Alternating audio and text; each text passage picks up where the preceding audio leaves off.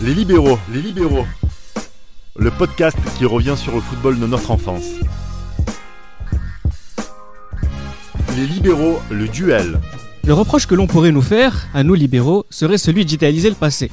Avec l'épisode du jour, nous allons vous montrer qu'il n'y a pas que des belles choses durant le football de notre enfance. Pire, de grands clubs ont flirté sportivement avec la zone de relégation, Marseille et Paris par exemple.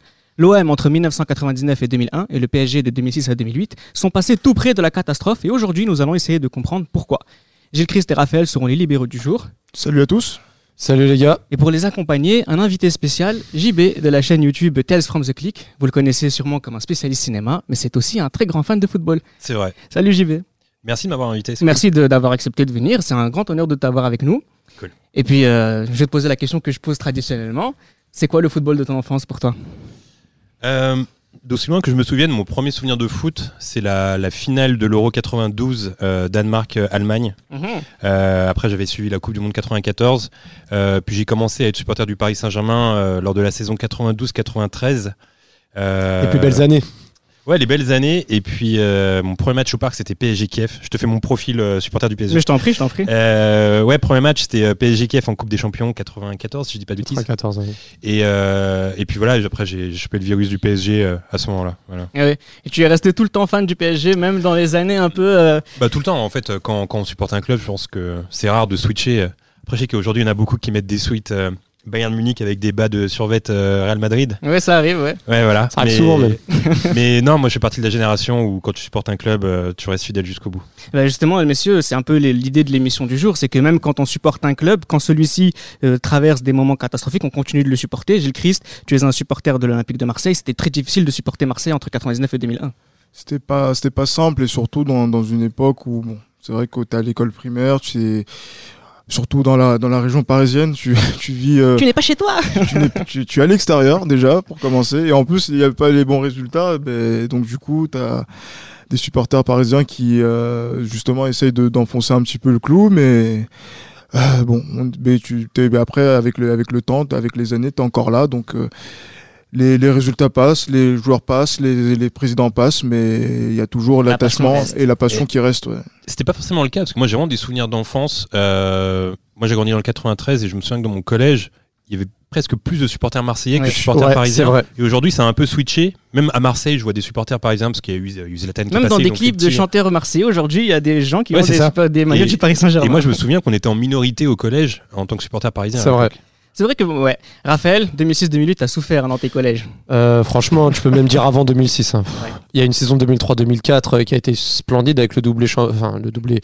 On appelle ça un doublé tellement on était euh, pauvre de récompenses. On avait Coupe de France et deuxième place. C'était déjà extraordinaire. À l'époque, c'est bien ça. c'est Mais depuis, enfin toute mon enfance, euh, moi c'était la seule saison où j'ai pu profiter. hein. Sinon, euh, c'était compliqué de- depuis euh, 98 jusqu'à 2000 2008. hein. Donc, c'est une longue chute qui a failli euh, terminer en Ligue 2. Mais on en reviendra plus tard. justement, moi j'ai envie de faire un petit peu le comparatif entre ces deux périodes marseillaises et parisiennes euh, de souffrance.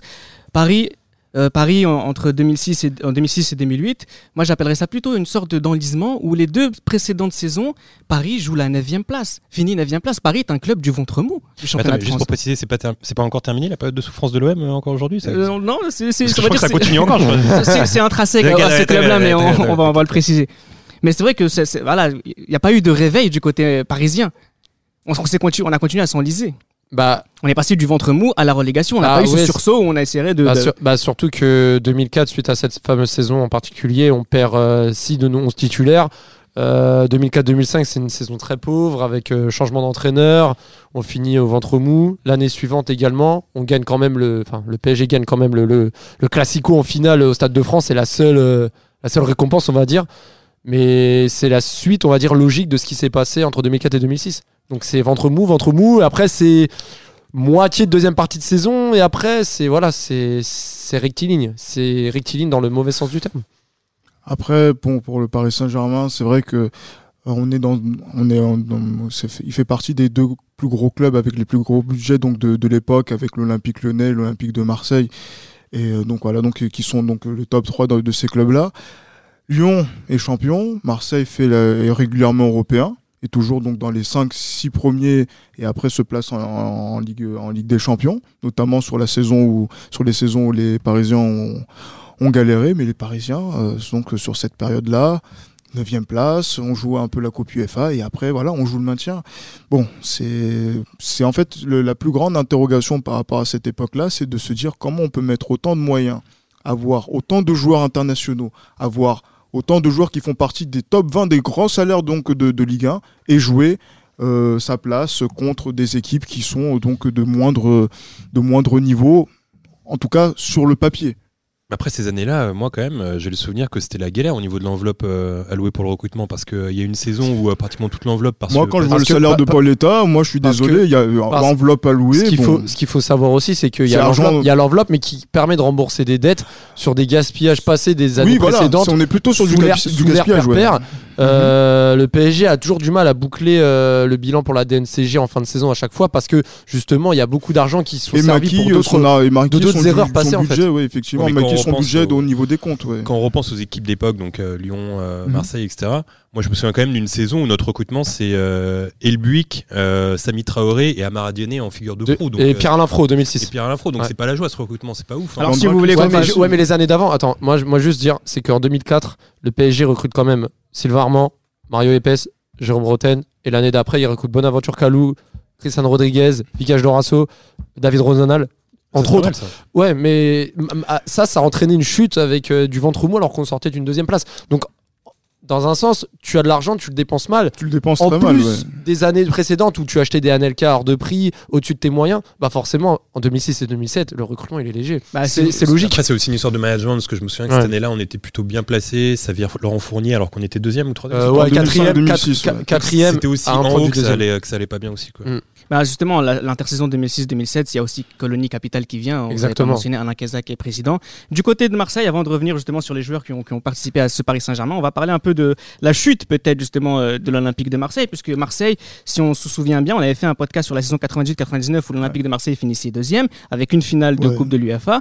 97-98, on est quatrième. Et puis après, on joue 15e place deux fois de suite. Finalement, là, c'est plus la brutalité de la chute qui nous marque. C'est la brutalité de la chute, mais quand tu vois, par exemple, les, conséquences de la saison 98-99, qui a été une saison in- in- incroyable pour l'Olympique de Marseille, avec euh, voilà, un championnat qui se joue à la dernière journée, à deux, à deux à une minute près, le Marseille était champion et euh, aussi donc il y a cette finale européenne.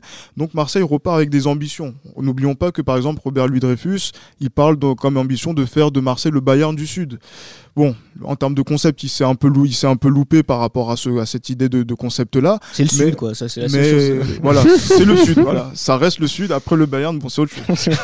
Vous avez voulu être Dortmund aussi après, mais ça n'a pas marché non, Non, plus. ça, Ouais. ça, ça a pas forcément Peut-être que marché. vous voudriez mais- être le Werder de Brême l'année prochaine, peut-être. Ouais, mais bon, après, ce sont des clubs qui ont gagné des coupes d'Europe. Bon, faut pas, faut pas, faut, Mais, mais il Gilles, faut respecter les, les, les clubs, euh, les clubs qui ont des coupes d'Europe. mais Bon, Gilles, mais après Gilles, après il y a aussi Ouais. un truc qui a fait mal euh, à Marseille euh, après cette saison 99 que je viens de dire, c'est aussi le départ de Laurent Blanc à l'Inter Milan. Oui, mais ça, ça fait justement, très mal c'est- aussi. c'est- en fait, ça part d'un désaccord entre Laurent Courbis et Laurent Blanc, qui euh, donc euh, c'est- c'est- se termine à l'été 99 vers le, son départ de, de l'Inter. Et après, c'est aussi donc trop de renforts, trop de départs. Euh, qui se sont qui se sont euh, voilà qui, qui- il y a eu donc pas mal de mouvements Raven euh, j'ai plus euh, le- C'était pas si mal ce recrutement. Il y avait De La Peña qui était venu, il y avait Dalmat, je crois, si c'était c'était c'était Et assez- Laurent Blanc avait été remplacé par euh, Berizzo qui après a fait une carrière vraiment honorable au Celta Vigo. au, Ce- euh, au Celta Vigo après- et qui voilà qui Ah, après C'était pas si mauvais ce recrutement. Mais- C'est juste Laurent Blanc, comme tu dis, euh, ça Ouais, mais après- dire que c'est une succession de fausses bonnes idées. Par exemple, par exemple, quand vous voulez prendre par, euh, Marcelino, Euh, donc, non, euh, Marseille, c'est l'année C'est d'après, crois. Braga. euh, C'est Marseille. 2000-2001. Mais C'est 2000, mais c'est la période. c'est Mais c'est- dans c'est- tous les c'est cas, dans tous les cas aussi, c'est- comme le recrutement du PSG que j'ai cité tout à l'heure. Il y a des, il y a beaucoup de flops, il y a beaucoup d'anciens, de, de, même si c'était une des satisfactions de 2000, par exemple Jamel Belmadi, euh, Florian Maurice, Georges Weah, euh, Bruno Ngotti. Enfin, il y a plein de, de, de, de noms qui ressortent, mais on, on sait pas où ça va en fait. Ouais, exactement. Pour Marcelino, il arrive en janvier 2000, hein, donc euh, il vient dans la première, dans la saison. Je crois que son premier match est 98, contre le D'ailleurs, je Havre crois qu'il arrive avec un autre Brésilien, c'est Adriano, je crois. Oui, Adriano, ça. oui. Adriano, exactement. Tout à fait. Mais voilà, donc c'est non, mais après, c'est c'est là où on se dit qu'en termes de, de, de, de ro- rotation, on a parlé donc euh, Lilian Martin, Daniel Montenegro, euh, Stéphane Trévisan, Franck Dumas qui arrive. Bon, voilà. on Mais c'est est que quand Ibrahima arrive, on aussi. est, on est Quand mal. arrive, il, était le- il était déjà, ouais, il est qui, qui arrive donc de Montpellier, effectivement. Mhm. On est sur un gros turnover, un gros changement en fait dans le dans le 11 titulaire qui a fait donc euh, la, qui a fait 98-99 pour passer sur un 11 complètement différent. La menace ne prend pas, l'entraîneur est viré, on change de coach. Et après, en bout, novembre, euh, ensuite en, en avril, Albert Raymond euh, qui voilà, revient, qui, qui, fait un match et après qui s'en va. Javier Clemente. Là, on a eu Courbis, Ivic. on a eu Bernard Casoni, on a eu Abel Braga, on a eu Clemente, on a eu Tomislav Ivic aussi. Et quand même, avec Casoni, vous avez euh, foutu la plus grande rousse au PSG de l'histoire. Au Vélodrome, souviens d'un 4-1 terrible Et avec que- l'ouverture du score de Christian, Christian. exactement de la tête. ouais. Il était dur ce match. Florent Maurice qui Florent marque Maurice bougeait, que des anciens c'est- Et, parisiens et qui marquent. Maurice qui, qui jette ses crampons dans le public après avoir ouais, marqué. Et C'était une bonne baise.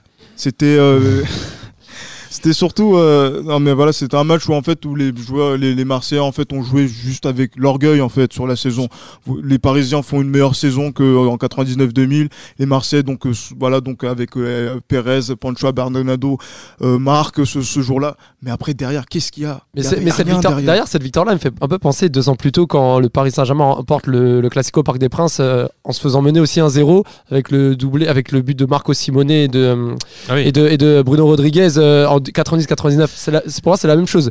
La saison, c'était pas la meilleure, mais il y avait euh, l'état d'esprit et l'orgueil, comme tu disais.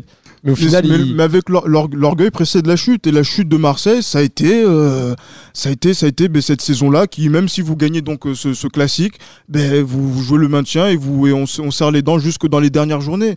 Et après c'est à- quasiment la différence de but que que Marseille se, se sauve.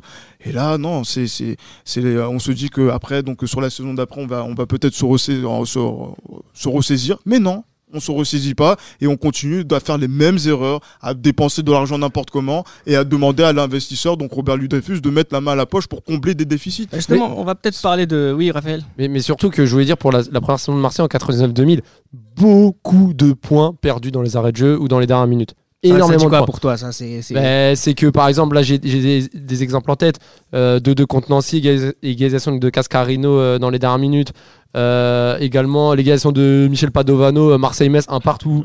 Euh, j'ai quoi aussi? J'ai euh, l'égalisation également de Méniri Marseille-Nancy 2-2 de Alex Di Rocco de Sedan pour la dernière journée même pour la dernière journée même on se fait peur. C'est toujours dans les dernières minutes il y a beaucoup de points perdus dans les dernières minutes côté Marseille dans la première Alors, saison. bah, et en plus, c'est après aussi des matchs où il n'y a rien à dire, que le retour de Dugarry au Vélodrome en 99-2000 où il marque et c'est pas il nargue le, le- le public marseillais, mais voilà, il célèbre pas son but, il défie en fait du regard donc le, le- le virage. C'est des matchs où en fait, voilà, des règlements de compte on, sent que voilà, on est dans haut dans quelque chose qui va à côté du football en fait, et que Marseille n'est pas forcément concerné sportivement par ce qui se passe. on va justement essayer de revenir peut-être sur les raisons de, de- de- de ce marasme général à la fois à Marseille et à Paris. Du côté de, de Paris, on a aussi des petits problèmes. Par exemple, il y a la polémique Dorasso. Alors en 2006 il y a plusieurs polémiques La polémique de Dorasso Il y a d'abord. la poly- polémique de Dorasso qui, qui rentre en conflit avec, euh, avec euh, Guy Lacombe, qui l'insulte publiquement.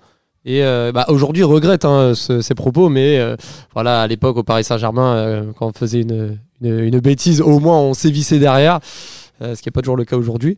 Mais, euh, mais voilà, entre ça, alors il y a eu la- ça, il y a la suspension de Fro aussi. de Fro, et, y a, et, et surtout, et surtout, Tel Aviv. Oui, la mort du supporter. La mort de Julien Kemener, supporter des Boulogne Boys, euh, sur euh, l'altercation avec les policiers en dehors du stade. Euh, et si je me trompe pas, il y a aussi la grosse blessure de Mario Yepes euh, contre Blessé Marseille. par Cissé et Ah, cette Cissé, fois-ci, ouais. Cissé n'est pas suspendu. C'est Ça a un petit peu ajouté un peu Pour- du sel un peu à la pour rivalité le coup, on Paris-Marseille. n'avait pas trop compris. Mais voilà, en 2006, en dehors de tout ça, il y a eu des choses inexpliquées. Puis le recrutement assez hasardeux avec aussi Albert Banning. hein. je tiens à rendre hommage à Albert 3 Banning. millions d'euros. Ouais, 4, 4 euh, de, de Suisse. Oh mon dieu. Mais euh, franchement, sur cette saison-là, il y a que Michael Landreau qui, qui honore son, son, son statut parce que Bonaventure Calou, sa saison, elle est inadmissible. Je me souviens, c'était euh, Gérard Rouillet qui avait dit euh, à Kézak Tu peux prendre Banning, c'est le nouveau Vieira. Bah, c'est- bah, l'année d'après, attends, l'année d'après, c'était on va recruter Didier Digard, le futur Didier Deschamps du Havre. Et euh, au final, euh, Et Brouillon, c'était le futur quoi? Oh, futur euh, Alain Roche ou j'en sais rien. mais- il y a eu le Brouillon, il y a eu Zoumana Camara, il y a aussi Seara, il y a eu Paul Edel aussi qui est venu en 2007. Ouais, mais ouais, mais Et euh, puis Amara Djane qui est venu, il y a aussi voilà et Sami contre- Traoré aussi qui est par, arrivé. par contre, à savoir, 2006. le mercato d'hiver a été très intéressant. Alors recrutement, non vraiment, avec Jérémy Clément des, des Glasgow Rangers, euh, Marcelo Gallardo. Là, c'est Le Guen qui vient chercher ses enfants. C'est ça, mais Marcelo Gallardo et surtout Lwindula. Peggy Lwindula, euh, euh, ramené gratuitement de Levante, qui est en rupture de contrat, qui avait fait beaucoup de bien en deuxième partie de saison. Ça, je préfère, euh, faut, le dire parce que parce qu'il y a eu des belles victoires lors de cette période-là qui a, qui a sauvé le Paris Saint-Germain avant même de parler de la saison d'après. Il y a Gallardo aussi qui est venu. Pas un- joué beaucoup d'ailleurs. C'était un peu compliqué Gallardo, mais il a quand même fait du bien, surtout dans l'entrejeu où on avait besoin d'un un créateur après la- la- le départ de Dorasso euh, inattendu. Mais c'est vraiment, franchement, quand je on réénu- réénumère les joueurs et on, voit- on se- je me rappelle de certains matchs et certains flashs en fait, parce que j'ai un peu de recul par rapport au Paris Saint-Germain, je me dis mais mais quel euh, C'est quel dur. bordel en fait, C'est dur. Quelle mouche les a piqués. Oui, c'est- c'est Je me, incroyable. rapp- je me rappelle d'un match, euh, une défaite à Sedan 2-0 avec un CSC, avec un CSC euh, deux minutes de jeu, Sedan qui était dernier, le retourné de Ilan au Parc des Princes, même euh, le Ouais, contre même la, oui, la avec- victoire, la victoire de, de Paris à Nancy 3-0, c'était inespéré. On a hurlé de pff, la victoire contre Le Mans, on perdait 1-0. C'était tous les matchs étaient la Ligue des Champions alors qu'on jouait des équipes. Oh là là, j'ai et à la fin voir Paoletta finir meilleur buteur avec 14 buts. Bon, 15 buts. 15, 15 buts buts, autant euh, pour on a et derrière devant Steve Savidan qui en avait 13 ou 14. Mais ça, ça en disait pas aussi un peu sur euh, le niveau du championnat de France à l'époque? Finir Oui. meilleur buteur et 15 buts. En fait, il y avait un, un peu Lyon qui survolait tout. Ouais. En fait, c'était un peu euh, ce que fait le PSG maintenant. euh. Du coup, c'était un peu chiant. euh. Même moi, en tant que supporter parisien, je trouve ça chiant qu'il y ait Paris qui soit en haut euh, tous les ans. Tout parce seul. que- Ouais, parce que du coup, ça enlève du suspense. Et euh, je me souviens d'une époque où euh, Monaco était champion, l'année d'après c'était Nantes, après c'était Bordeaux, après c'était Paris. Et ça un années petit 2000. peu. Là, c'était Lyon, après c'est l'hégémonie du PSG. euh, mais ouais, il y avait- il y avait Lyon qui survolait tout. Et qui, Lyon- et Lyon qui est- très peu de miettes. Et Lyon qui est champion au Parc des Princes à la 33e journée avec un but de Fred Ouais. de la tête, je me rappelle. Ouais, ça c'est pour bien encore plus. euh, Revenons à Marseille. Marseille, là aussi, c'est peut-être. Là, il y a toujours un seul président, c'est Robert Louis Dreyfus. Il y a aussi à un moment donné la tentation de refaire revenir euh, Bernard Tapie. bon, alors là, hein? En plus de, en plus de, de- d'avoir six coachs différents en deux ans, euh, il se passe quoi, n'importe il se passe quoi à Marseille changer, voilà, donc Bernard Tapie qui sort d'une pièce de théâtre et qui euh, maintenant voilà donc euh, rencontre Robert Louis Dreyfus sur un plateau de télévision.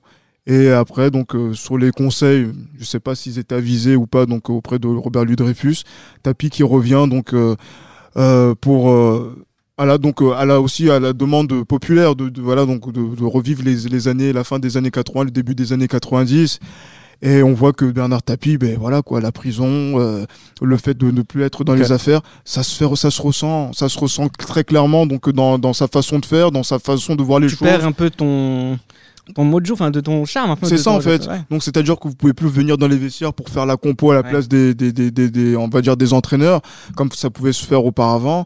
Et donc là vous êtes complètement dépassé par le, le, donc la, la, la première division donc des années 2000 et qu'en fait il y a un tournant qui n'a pas réussi à prendre. Ça, je pense pas écorner beaucoup l'image de Bernard Tapie, mais bon, ça, Comme- ça- comme- pas- comme le disait Jean-Claude- comme le disait Jean-Claude Izzo à Marseille, où moins on concède à la vie, plus on se coltine avec la mort. C'était, c'est exagéré, mais ça en dit beaucoup sur cette période. Je me Surtout, souviens euh, qu'il avait recruté un, un attaquant, il avait dit que c'était le nouveau papin, c'est un Belge qui s'appelait Jürgen Cavens. Cavens, ouais, tout à fait. Ça avait été un flop euh, total. Et il avait même pris un mec. euh, il, y avait, il y avait eu Lamb- l'imbroglio euh, Lamine Diatta, c'était très bizarre parce qu'il avait signé à l'OM. Et finalement, Tapi, je crois, s'était rendu compte qu'il en voulait pas forcément. Et il avait signé à Rennes dans la foulée. C'est ça. Donc il avait signé à l'OM, il était resté deux semaines. Je crois que c'était un peu n'importe quoi ce recrutement. C'est c'est clair, Ouais. il y avait des joueurs aussi pour lesquels on était passé, on est passé à travers les Seydou Keita qui était euh, qui euh, voilà qui était à Marseille après qui s'en va donc mais, mais quand tu dis qu'à la, c'est- quand tu dis qu'à la fin de la saison, les, les seules satisfactions, c'est Abardonado et Jamel Belmadi, c'est que quand même, il y a pas grand-chose à se mettre sous la dent. non, il n'y a pas grand chose à se mettre sous la dent. Ça veut dire qu'il y a peut-être qu'un Titi parisien qui est un peu revanchard, donc avec Belmadi. Ben, là, tu parles de Abardonado. qui était tout C'est jeune. c'est- voilà, c'est un jeune, voilà, que- voilà, c'est un jeune que, voilà, qui sort donc euh, de, qui, qui est de la région et Qui a faim, quoi. qui, qui a faim. Mmh. Et on peut pas, c'est avec la fin, on peut pas être, un- c'est c'est pas uniquement avec la fin qu'on peut être un champion. Il faut plus de choses. Et en fait, cette, ce- cette Olympique de Marseille là, mélange de mauvais joueurs étrangers et de joueurs français Jérôme qui Laurent- sont, Jérôme Laurent aussi qui est Marseillais. mais qui, ouais, mais, mais qui voilà, qui, qui fait la navette euh, entre Paris, Marseille. ce- ce qui est drôle, c'est pas que- avec Laurent Leroy aussi. euh, lors C'est pas d'un, c'est mais ce ça, qui est lors- drôle avec, du euh, classique le 4-1 fameux, Mm. là. Ce qui est drôle avec Jérôme Leroy, c'est que finalement, c'est un Parisien qui vous permet de rester en Ligue 1. Parce que si je dis pas bêtise, c'est lui qui marque à Sedan le but euh, sauveur euh, qui vous permet de rester en, division. En Ligue 1, tout à fait. Après, c'est comme euh, le but qu'on on va revenir, hein, le but d'Amaradiana Sochaux. Enfin, c'est des buts qui sauvent, Ah, mais il podcast. faut pas non plus parler de sauveur dans le sens où, voilà, t'avais- en fait, tu n'as pas à être le sauveur à ce moment-là de la saison pour le maintien. C'est, que- tu, tu- on, va dire, que tu sauves Mais- tout ce que tu as semé auparavant. C'est clair. Moi, je me rappelle en plus sur cette la période, bon, celle qui me parle un peu, un petit peu le plus pour euh, Marseille, donc 99-2000, c'est je regarde le le journal de, de TF1, il y a un OM Strasbourg, Marseille perd à Strasbourg, et en fait, je Comme voyais- souvent. et, euh, assez souvent en plus à cette Mmh, époque-là, et euh, en fait, il y a la voix de Martin, de Martin Zara qui dit est-ce que Marseille va descendre en deuxième division? Et là, en fait, il y, a un- silence chez moi. Il y a mon père qui regarde la télé, je regarde, il y a mes oncles qui sont là, en fait, et les gens se rendent compte qu'en fait, la situation de Marseille est tellement catastrophique que, on, euh, voilà, on se pose la question dans le journal de 20h que Marseille peut descendre en deuxième division. Et là, c'est là où en fait on se rend compte que il s'est passé quelque chose entre 99 où vous êtes en finale de, de la Coupe UEFA, vous passez euh, donc euh, deuxième, vous passez donc euh, à, deux, deux- à deux doigts donc euh, du- du- de la deuxième division et après la, la- la deuxième saison avec les Georges Weah, etc. ben, vous faites encore la même chose. Ouais, ça a été, ça a été vraiment très C'est cardiaque, difficile, c'est ouais. cardiaque. Je me souviens, j'étais au Parc des Princes euh, pour ce fameux match euh, PSG Bordeaux, qui Mhm. donne le titre, euh, qui donne le titre à Bordeaux. À Bordeaux, oui. Et c'est vraiment un match à part. J'étais abonné pendant de longues années au Parc des Princes. Et c'est vraiment un match à part parce que à la fin du match, tout le parc s'est soulevé quand Fendouno a marqué. J'avais jamais vu ça. Finalement, c'était Bordeaux qui l'emportait et le, le parc était en ébullition. J'ai rarement vu ça. Et on était tous heureux de voir Fendouno marquer. C'était fou, quoi. C'est-à-dire qu'en fait, un de ça- mes plus beaux matchs au parc, c'est une défaite du PSG, quoi. Ouais, mais ça en dit long aussi sur euh, la, la profondeur de cette rivalité Paris et Marseille, dont on dit beaucoup qu'elle est factice, et, qui- qui- etc. Mais quand même, à un moment donné, euh, ça a été fort et ça continue de l'être. Et c'est intéressant de voir aussi que. Non, mais si- bah, si, quand on dit qu'on est content que Marseille se casse la gueule, c'est que quelque Oui. part. euh, On va dire au dire, des aujourd'hui dans encore notre dans notre. Aujourd'hui, oui, peut-être un euh, peu moins parce que, comme tu le disais tout à l'heure, Paris Saint-Germain a un peu. C'est à survoler un peu les débats.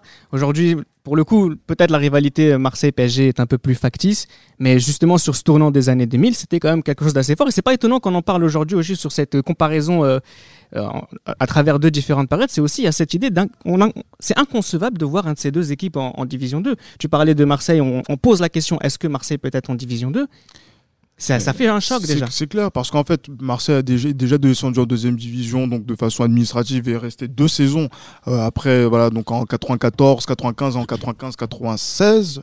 En 80, c'est ça, tout à fait. Et euh, donc, c'était administratif. Donc Oui. après, donc euh, toutes les, les, les- les- donc les- ce qui est ressorti de VAOM, etc. Mais après, sportivement, se dire que Marseille va descendre, comme ça a pu l'être le cas donc euh, dans, dans les années 80 avec les Minots qui ont repris le, le- le club derrière, c'était pas quelque chose à notre époque, quand t'es voilà notre époque, quand t'es petit, tu peux pas le concevoir. Marseille, on te dit que c'est le club le plus populaire de France, c'est le club le plus titré à l'époque, euh, en Coupe de France, en championnat, et tu peux pas te dire que cette équipe-là, avec tous ces joueurs-là, Pires, etc.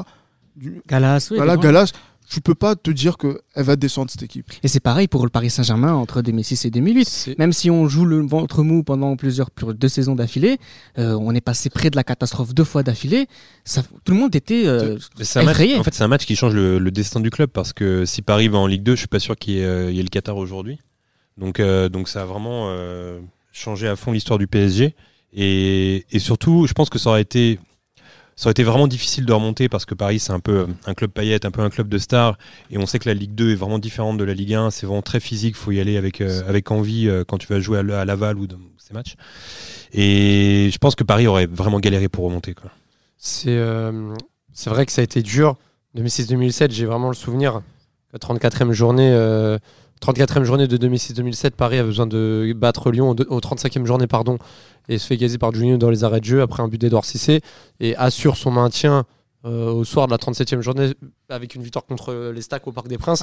contre- Euh, contre 3 2 buts 1 euh, avec un penalty Paoletta notamment mais mais là on va dire que c'était on va dire les, les prémices mais 2007 2008 c'est encore plus compliqué parce qu'on attend la 20e journée pour la première victoire à domicile contre le RC Lens combattre terrible. hein. Sportivement, je que répète. le, hein, que le Paris et, et- et paradoxalement le PSG jusqu'à la 14e journée de mémoire et même, même la première partie de saison c'était l'une des meilleures équipes d'Europe à l'extérieur notamment ils finissent la, la phase aller avec une victoire à Saint-Etienne qui n'a pas perdu à domicile depuis un an mais par la suite C'était quand- euh, 35e, une débandade, dia- ouais. diamétralement, 34e journée de 2007-2008. C'est la défaite à Michel Dornano à Caen 3-0. Mhm. La voiture de Sylvain Armand qui est cassée. Le départ d'Alain Kézac.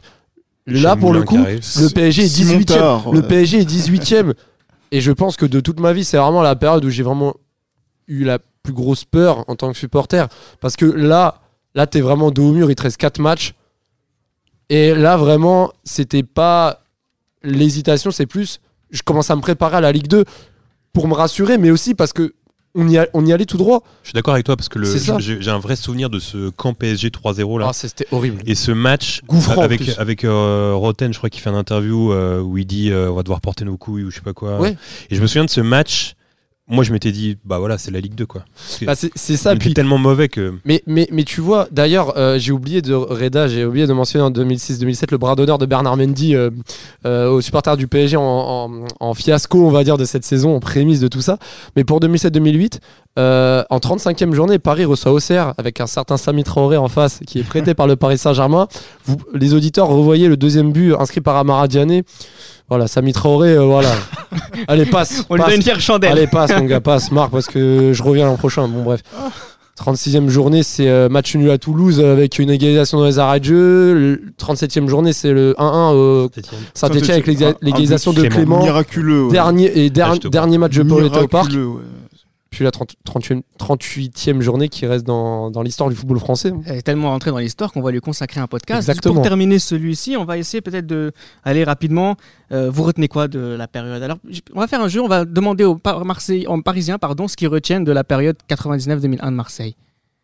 Ça, ça nous a- ça- ça aurait été dommage qu'ils descendent en Ligue 2 Euh, bah oui, bien sûr, mais euh, moi j'ai j'ai surtout le sentiment d'un énorme gâchis parce que euh, ils font une saison extraordinaire en 98-99. Oui, on en a consacré un podcast. Et moi, je trouve que le, le recrutement euh, de la saison d'après, mis à part le départ de Laurent Blanc qui est malheureux, est pas si, est pas si mauvais que ça parce que euh, faut se souvenir qu'à l'époque, Ivan de la Peña, quand il le chope, c'est un crack à ce moment-là. Mm. Euh, des mecs comme, comme Dalmat, c'était un super espoir, etc. Donc, euh, et je me souviens même d'une bonne prestation à Old Trafford avec un but de Bakayoko, Oui, si tout le 2-1. Ouais, voilà. Donc il y avait quand tout même des, des raisons d'y croire.